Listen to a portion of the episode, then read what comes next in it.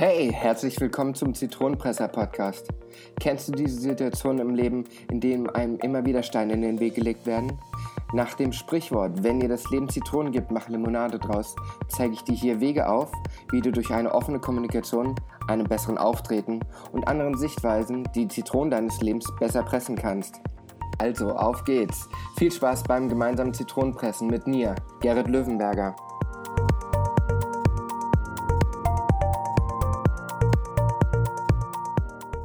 Hallo und herzlich willkommen, ihr Leute da draußen. Ich freue mich, dass ihr für eine neue Folge des Zitronenpresser Podcasts wieder dabei seid. Ich bin sehr stolz, heute wieder einen Interviewgast begrüßen zu dürfen. Er hat es geschafft, vom Gärtnerlehrling zum erfolgreichen Unternehmer zu werden. Mit 23 Jahren gründete er sein erstes Unternehmen, die Aumann Grün AG, die dann 2017 von Focus Money unter die Top 20 der erfolgreichsten Wachstumsunternehmen gekürt wurde. Zudem oder nebenbei mal so ist er dann auch Speaker und Autor. Mit seinem Buch Nicht Schulklug, sondern Straßenschlau hat er dann auch noch ganz nebenbei einen Verlag gegründet. Herzlich willkommen, Matthias Aumann. Hallo, lieber Gerrit. Danke für dieses tolle Intro. ja, ja, sehr gerne. Was für ein Gefühl ist es, das über sich selber so zu hören? Puh, also hättest du mich vor äh, ein, einen Jahr vielleicht gefragt, hätte ich gesagt, das ist äh, ja ziemlich viel und das ist wahrscheinlich gar nicht so möglich alles, weil vieles, was du aufgezählt hast, ist wirklich auch erst in den letzten ja, 14, 15 Monaten entstanden und so äh, gewesen. Deswegen jetzt mittlerweile habe ich viele Interviews gegeben, wurde oft interviewt und man hat sich ein bisschen dran gewöhnt, das soll jetzt nicht arrogant klingen, um Gottes Willen, nein, aber man hat sich dran gewöhnt, so dass so diese Intro, weiß ich nicht, ja? Ja, ja. ich meine? Ja, ja, ist klar. Ja. Ähm, würdest du denn noch irgendwas hinzufügen? Ich meine, mit 23 das erste Unternehmen gegründet, das ist ja schon mal eine Hausnummer. Also, was hat dich damals dazu gebracht? Ja, ich bin Kind aus einer klassischen Unternehmerfamilie. Meine Eltern hatten ein Unternehmen damals. Ähm, meine Onkels und Tanten haben oder hatten alle Unternehmen und bei uns kam immer nur Unternehmertum, Unternehmergespräche, wie findet man Mitarbeiter, äh, diese alltäglichen Unternehmerprobleme, die gab es immer am Wochenende. Ich bin quasi im Büro aufgewachsen. Ich bin viel mit meinem Vater auf Baustellen damals gefahren, habe viel mitbekommen und für mich war irgendwie mein Leben lang klar, ich möchte Unternehmer werden. Mhm. Ich habe mhm. auch bis auf meine Ausbildung und auf ein paar Wochen bei H&M in meinem Studium noch nie in einer Angestellten, in einem Angestelltenverhältnis gearbeitet. Ja, krass. Wahnsinn. Ähm, wir hatten ja schon ein kleines Vorgespräch, da haben wir das schon unter uns so ein bisschen angerissen. Mich würde mal interessieren, wie sieht so dein typischer Tagesablauf aus? Ich meine, du hast ja im Augenblick einiges um die Ohren. Wann stehst du auf? Was machst du so? Den, also, wie sieht dein Plan aus und wann schaffst du es endlich wieder zurück ins Heim zu kommen? Mhm. Also in der Regel klingelt mein Wecker immer um 5 Uhr morgens. Jeden Morgen. Äh, mhm. Ja, ganz klassischer Tagesablauf. Um kurz vor 6, 6 bin ich meist im Büro. Ähm, meet and greet mit meinen engsten Mitarbeitern. Ein Käffchen trinken, ähm, kurz besprechen, Lager abchecken, so ein bisschen. Ja. Das ist aber ein bisschen alles mehr so äh, ah, Smalltalk, kann man sagen. Wir gucken, was liegt an, was sind die wichtigen Punkte für den Tag. Nochmal kurz alles ja, Revue passieren lassen, was, was wichtig ist. Da machen wir eigentlich in der Regel immer zusammen Sport. Wir haben ein eigenes Fitnessstudio im Unternehmen uns äh, hingebaut. Ähm, wir machen morgens, also ich mit meinen engsten Mitarbeitern meist um 7 Uhr Sport jeden Tag. Äh, wow. Und dann besprechen wir weiter. Alles klar. Ja, aber ja. Finde ich super, dass du für deine Angestellten sogar ein eigenes Fitnessstudio eingerichtet hast. Also das hört man doch gerne als Angestellter, oder? Das ist eine ganz wichtige Geschichte. Mein erster und wichtigster Mitarbeiter, kann ich sagen, der Michael, dem habe ich immer Sport gemacht. Wir sind morgens um fünf angefangen und abends um sechs haben wir aufgehört mit dem Arbeiten und danach oft ins Fitnessstudio. Und ja, jetzt hat er geheiratet, hat ein Kind und seine Frau sagt irgendwann, jetzt ist irgendwann auch gut. Weil äh, du gehst aus dem Haus und kommst wieder und unsere Kleine schläft. Ja. habe ich mir gedacht, Mist, wie kann ich das denn umgehen, dass wir trotzdem noch Sport machen können? Ja, ja und dann haben wir äh, geforscht und gesucht und geschaut und dann haben wir ein Fitnessstudio, was aufgelöst wurde, aufgekauft und haben uns das hier ins äh, Unternehmen hingebaut. und das machen wir halt während der Arbeit Sport. ja, super. Das ist echt klasse. Wenn jetzt so den ganzen Tag unterwegs bist, ähm, einen vollen Terminplan hast, gibt es da auch Momente, wo du dich, ähm, ja, sage ich mal, überrumpelt fühlst oder wo du dich alleine fühlst, wo du denkst, boah, wie schaffe ich das alles? Oder hast du dir inzwischen das so aufgebaut, dass es rund läuft? Ich sage mal, das ist ja auch so eine Entwicklung. Ähm, wenn du jetzt mhm. gerade sagst, so in den letzten Monaten hat es richtig gerockt, ähm, äh, denkst du manchmal noch so, Wahnsinn, was so an einem Tag alles passiert oder läuft? Ja, also ich überrumpelt nicht, weil eigentlich habe ich das, ich bin zwar ein bisschen chaotischer Mensch, brauche Menschen, die mich im Hintergrund organisieren, das habe ich aber auch zum Glück. Und eigentlich kann ich sagen, ähm, chaotisch läuft es nicht, überrumpelt fühle ich mich auch nicht, aber es passiert wahnsinnig viel. Ist eigentlich gut alles eingetaktet. Also ähm, das klappt eigentlich alles sehr, sehr gut. Alles klar. Nicht, was mich da jetzt wahnsinnig stören würde. Manchmal denke ich, klar, irgendwann hat man immer diesen berühmten Montag, wo man denkt, warum macht, tut man sich diesen ganzen Stress an? Das kann immer ja. irgendwann sein. Ne? Ja, ja. Aber man, man, muss sich immer wieder äh, besinnen, warum man das überhaupt macht. Ne? Warum ist man angefangen? Was wollte man erreichen und wo geht die Reise noch hin? Ja, ist klar. Ähm, wo du gerade so sagst, wenn du das so ein bisschen spiegelst, würdest du denn, wenn du die Erfahrung von heute hast und wieder Anfang 20 bist, würdest du alles nochmal genauso machen? Äh, ja, also fast eigentlich alles, kann ich jetzt im Nachhinein sagen. Ich, ich habe oft schon diese Frage auch gestellt bekommen, muss ich sagen, und ich habe nicht immer gleich geantwortet, aber je öfter ich diese Frage gestellt bekomme, ja, je mehr weiß ich, dass es ja auch gut ist, weil es dadurch alles so gekommen ist, wie es ist. Und ich bin sehr, also bin sehr, sehr glücklich.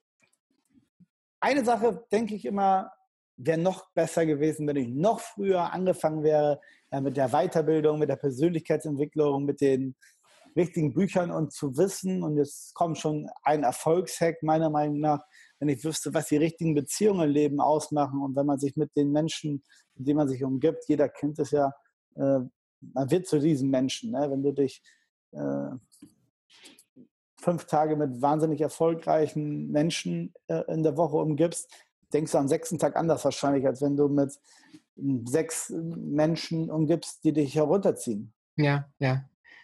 Ja, jetzt hast du schon ähm, eine meiner nächsten Fragen quasi vorgegriffen. Erfolgshacks. Also du hast jetzt schon den einen genannt. Es ist im Endeffekt die Leute, mit denen man sich umgibt. Was würdest du so drei Kernpunkte sagen? Ich meine, das eine haben wir jetzt schon. Was für Sachen würdest du noch so nennen, so zwei Stück? Hm. Ein, ein Erfolgshack, den, den ich mir mal sehr, sehr oft ans Herz gelegt habe, ist, sei heute schon der, der du morgen sein willst. Also wenn du jetzt zum Beispiel denken würdest, mal jetzt angenommen, du würdest der Bundeskanzler oder du wärst der Trainer von der deutschen Nationalmannschaft im Fußball, keine Ahnung wie. Du würdest, oder du bist schon der Firmenchef, der 100 Mitarbeiter hat und ein Umsatzvolumen von 15 Millionen, was weiß ich. Das mhm. ist alles ganz, ganz persönlich und das ist individuell das, was du meinst. Aber wenn du mal nur vorstellen würdest, du wärst schon da, wo du hin willst, wie würdest du dich dann verhalten und wie würdest du dann sein und wie würdest du dich benehmen, wie würdest du dich kleiden, mit welchen Menschen würdest du dann wahrscheinlich verkehren? Und jetzt ist die Frage, warum probierst du es nicht heute schon, auch wenn du es nicht bist? Mhm. Weißt du, die Materie, die folgt immer dem Geist und nie andersrum. Und das ist ein Riesenhack, finde ich, wenn man heute schon so ist, sich kleidet, am liebsten probiert, mit diesen Leuten in Kontakt zu kommen, die schon da sind, wo du willst. Ne? Das ist ein mhm. Riesenhack, sich so zu benehmen. Ja. ja. Das erinnert mich an eine Folge, die ich mal gebracht habe. Kleider machen Leute, wo ich so ein bisschen auch darauf eingehe. Ähm, Im Endeffekt, so wie du es sagtest, dass man, wenn man vielleicht jetzt nicht so der Hemdträger ist, dass man es sich trotzdem einfach mal gönnen sollte, ein Hemd zu tragen und man sieht auf einmal, was es auch selbst aus einem macht, was für eine andere Körperhaltung man sofort hat und was für ein anderes Auftreten man hat. Finde ich schön, dass du das jetzt auch so erwähnst und da nochmal so die Bestätigung gibst. Ja. Ja, und kommen wir zum dritten Hack. Jo, der dritte Hack, das ist eigentlich, ja, sollte jeder können oder machen. Das ist die Weiterbildung, die richtigen Bücher, die richtigen ja, äh, Weiterbildungen zu besuchen, denn die Persönlichkeit ist vielleicht entscheidend für den eigenen Erfolg. Man kann sich das vielleicht auch so vorstellen, ich bin Gärtner. Wenn man sich jetzt einen Baum vorstellt und man sieht eine schöne große Eiche auf einer schönen großen Wiese, oben, soweit die Krone ist, so reicht auch dieses Wurzelwerk unten ins Erdreich rein. Und ich denke, genauso ist es auch mit einem Erfolg. Oben diese Krone ist jetzt sichtbar der Erfolg, den du hast in deinem Leben, in der Außenwelt für andere. Aber unten muss dann genauso auch die Persönlichkeit gefestigt werden, um so einen Erfolg zu haben. Und deswegen ist halt wichtig, ist jetzt vielleicht kein Hack, aber mach dein Auto zu einer rollenden Fahrschule, mach dein, äh, lese jeden Tag nicht eine Stunde ein Buch, vielleicht ist das so viel am Anfang, sondern probier zehn Seiten pro Tag. Äh, ist jeden Tag ein Apfel, anstatt komplett auf kohlenhydratarme Sachen zu verzichten. Also immer Stück für Stück und sowas halt in der Weiterbildung. Ja, super. Eine Frage, wo ich mir die Antwort ja schon fast vorstellen kann. Du bist Unternehmer, erfolgreicher Unternehmer. Hast du es immer jedem recht gemacht? Oder hast du auch mal Kante gezeigt? Das ist nämlich so ein Thema, was ich auch in den letzten Folgen immer mal wieder gerne anbringe, dass viele heutzutage es versuchen, immer everybody's darling zu sein, das aber eigentlich gar nicht so gut ist, weil man eben auch mal sich selbst verwirklichen und an sich selbst glauben soll und da auch mal Kante zeigen muss. Mhm. Ja, ganz, ganz interessante Frage.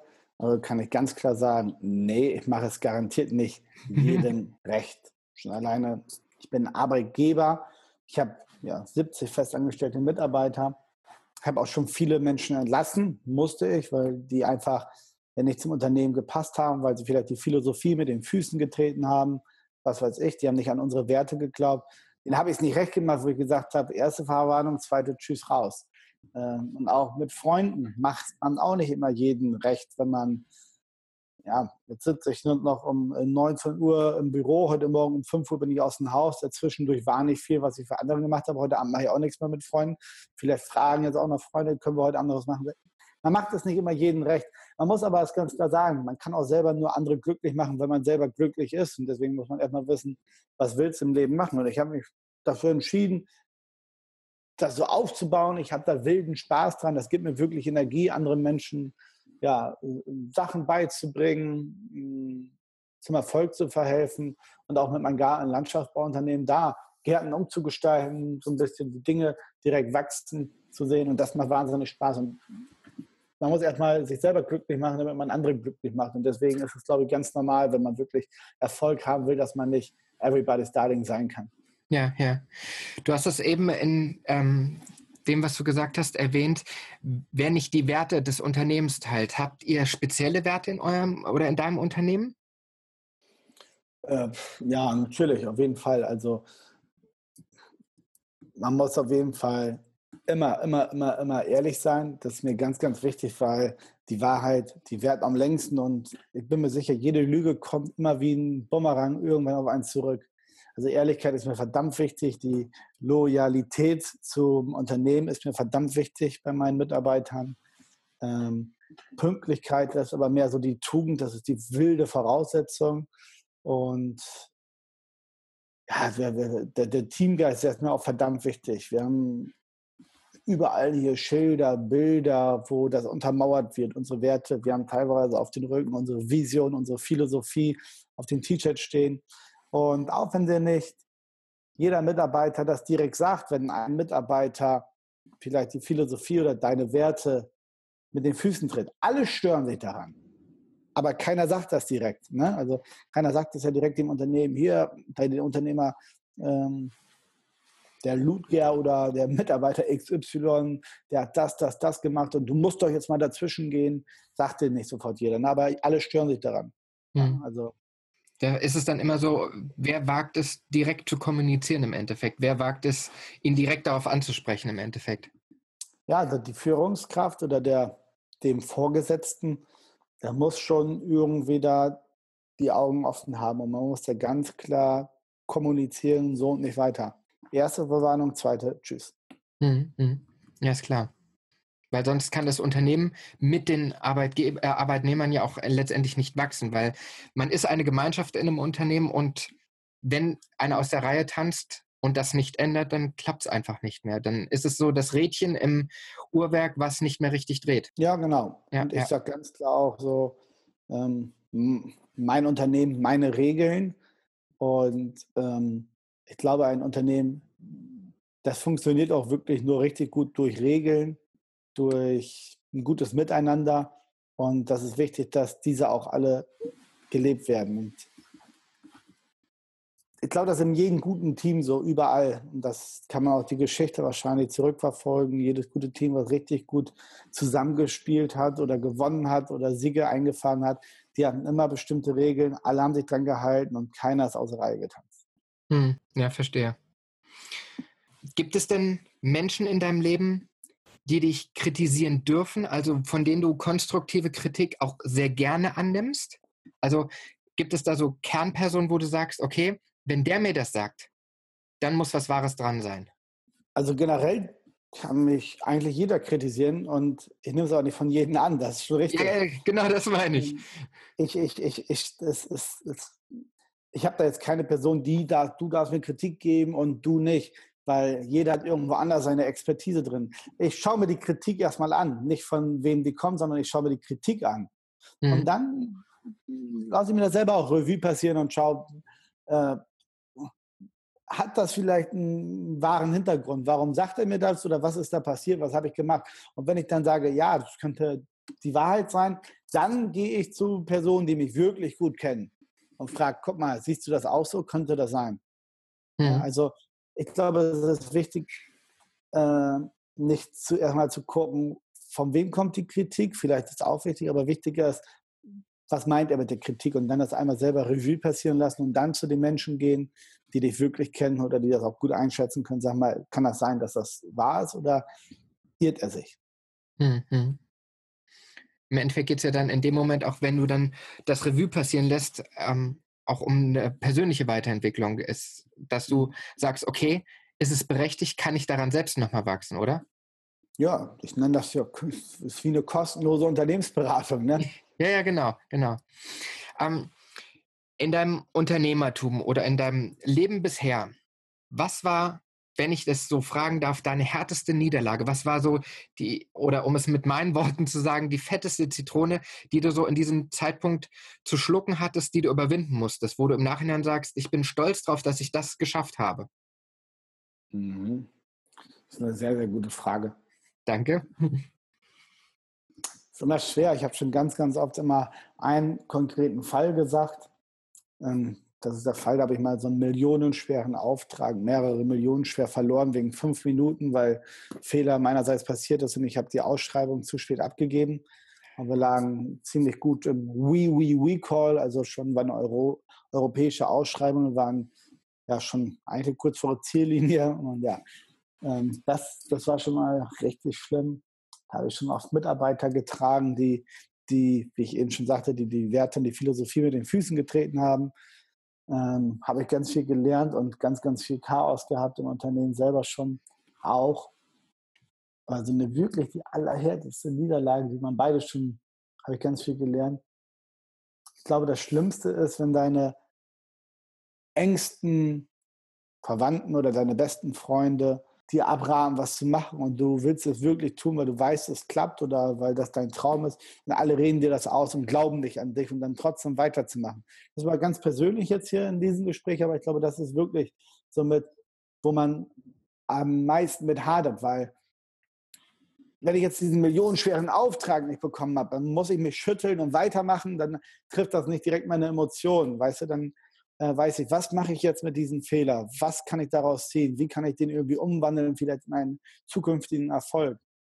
Wenn ich einen neuen Mitarbeiter, wenn ich einen schlechten Mitarbeiter jetzt doch kündige nach einem Jahr und ich habe ganz viel gelernt und schütteln, weitermachen, Gas geben. Aber wenn deine Eltern, deine Geschwister oder vielleicht deine besten Freunde sah, äh, sich lächerlich machen, weil du, keine Ahnung, dich vielleicht vor eine Kamera stellst und einfach dich jetzt traust und machst, wenn die sagen, was soll das? Und dir das wochenlang, monatelang ausreden und du immer mit diesen und sich ganz viele auch lustig machen. Also ich glaube, das ist viel, viel schlimmer und viel, wo man mit sich eher kämpfen muss und hier das ordentliche Mindset haben muss. Uh, watch and learn. Zeige ich mhm. das. Ja. Wo du das gerade erzählt hast, musste ich mich an eins deiner Video, Videos erinnern, die ich im Vorhinein mal bei der Recherche mir angeschaut habe jede Minute ist kostbar. Es sind 60 Sekunden, in denen du dein Leben ändern kannst. Das ähm, fand ich unheimlich, ja, es hat mich, es ist eigentlich keine besondere Aussage, es hat, hat mich aber sehr gepackt. Da musste ich mich gerade dran erinnern, weil du in diesem Video eben auch erwähnst, es gibt immer wieder Menschen, die wollen dich zurückhalten, diesen Schritt zu gehen. Mhm. Und ja. jetzt das im, in diesem Zusammenhang zu hören, dass du es teilweise anscheinend auch erlebt hast, dass das in deinem engeren Umfeld passiert und du es dann aber durchgezogen hast, das, dafür braucht man schon natürlich das richtige, ja, manch einer würde jetzt sagen, dafür braucht man mächtig Cojones. ja, man muss einfach wirklich an sein Ding glauben. Ja. Also, und fest dran halten. Und ich glaube, das ist ganz normal. In Deutschland, da macht sich ja jeder immer über ihn lustig, sobald er irgendwie sagt, ich kann, ich mache, ich möchte. Ah, das habe ich jetzt wirklich auch schon jetzt die letzten fünf Jahre so oft gehört, wenn ich irgendwas Neues ausprobiert habe, wenn ich irgendwas Neues gemacht habe.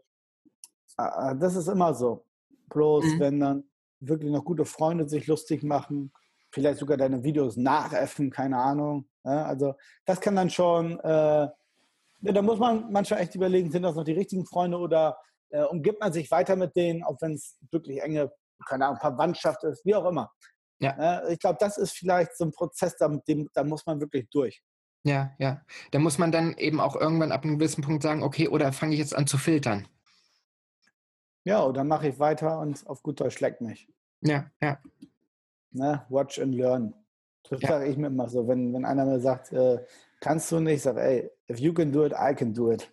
Ja, ja, genau das. Es gibt ja auch das Sprichwort, Neid ist das Zeichen von Minderwertigkeit, weil die Leute, die neidisch auf dich sind, sind es nur, weil sie nicht in der Lage sind oder sie es sich selbst nicht zutrauen. Und ich denke, wenn man irgendwann den Punkt erreicht hat, einen gewissen Erfolg zu haben, kommt es automatisch, dass es auch Neider gibt. Das bleibt, ja. denke ich, nicht aus. Nein, nein, du hast immer Hater, du hast immer Neider sobald sie irgendwo der Erfolg, das geht gar nicht anders. Das ist die Polarität, glaube ich, auch des Lebens, weil wo einer Erfolg hat, vielleicht in deren Augen einer Misserfolg oder für ihn scheint es so, als ob du mit dem Finger auf ihn zeigst und sagst, hey, ich mach was, ich bin erfolgreich, du machst nichts, beweg dich, komm, los, mach mal was. Aber das ist ja nicht so. Aber ja. unbewusst fühlt er vielleicht so, aber das ist ja der Schwachsinn. Aber also ich glaube, fest, wer wirklich mit sich im Reinen ist und weiß, was er am Leben will und wer glücklich ist, der lässt den Schrott und macht keine anderen nieder, sondern ist wirklich und sagt, ey, du wirst erfolgreich und ich finde das gut, was du machst und zieh das durch. Wenn das dein Ding ist und du das nicht auf den Rücken von anderen Menschen machst, gib Gas. Ja, ja. Ja, ist klar. Kommen wir nur noch mal auf dein Buch zu sprechen. Nicht schulklug, sondern straßenschlau. Ich habe ähm, mich da selbst noch mal so ein bisschen eingelesen. Ähm, drückst du da auch so ein bisschen auf die unternehmerische Wunde, dass viele es vielleicht zu leicht nehmen? Ja und nein. Also ich habe mit dem Buch einfach runtergeschrieben, so was ich die letzten fünf Jahre gelernt habe, wie ich mein Unternehmen aufgebaut habe, wie ich manche Marketingstrategien mache, wie ich meine Teams aufbaue, wie ich den Inhalt, Kernbotschaften in Teams reinkriege, sodass alle auch an einen Strang ziehen. Aber man muss auch klar sagen, mein Ziel war es mit dem Buch, dass man einfach ins Handeln kommt, weil ähm, es soll kein Theoriebuch werden und ich wollte auch, man kann über jedes Kapitel eigentlich in meinem Buch ein 20-fach größeres Buch schreiben, weil jedes Kapitel, ich gehe da wirklich in acht, neun Kapiteln ganz, ganz viel durch. Aber wenn man wirklich, man, man, ich bin mir ziemlich sicher, und das ist meine felsenfeste Überzeugung, mit jedem Kapitel kann man wesentliche Aha's, ganz viel ins Handeln kommen und ganz viel umsetzen, weil man so viel da lernt. Man muss nicht tief. Das ist ein bisschen das Pareto-Prinzip, glaube ich, das Buch. Ja, es, ja. Es, du, du, du brauchst manchmal von einem, von einem Teil nur 20 Prozent, um 80 Prozent Ergebnis zu haben. Und ich könnte jetzt natürlich zum Beispiel über Positionierung noch 100 Seiten mehr schreiben. warum? lese diese acht Seiten, die ich über Positionierung dir da äh, die Quintessenz reingeschrieben habe und setze um, fertig. Mhm. Ja, du hast ja, wie ich gesehen habe, in dem Buch auch so ein, ja, wirklich so einen Ablaufplan, Step by Step, wie man das Ganze aufbaut, um eben auch, wenn man sich richtig anstrengt, weil es ist nur mal mit Arbeit verbunden, auch dementsprechend dann seinen Erfolg damit erzielen kann. Das finde ich schon sehr gut. Mhm. Und ja, ähm, danke. Also ich fand es selbst sehr, sehr gut, was ich da so gelesen habe. Bin auch noch dran. Finde ich auf jeden Fall sehr gut. Ähm, für alle Zuhörer da draußen werde ich natürlich das Buch ähm, in die Shownotes packen. Das sollte an der Stelle natürlich erwähnt sein.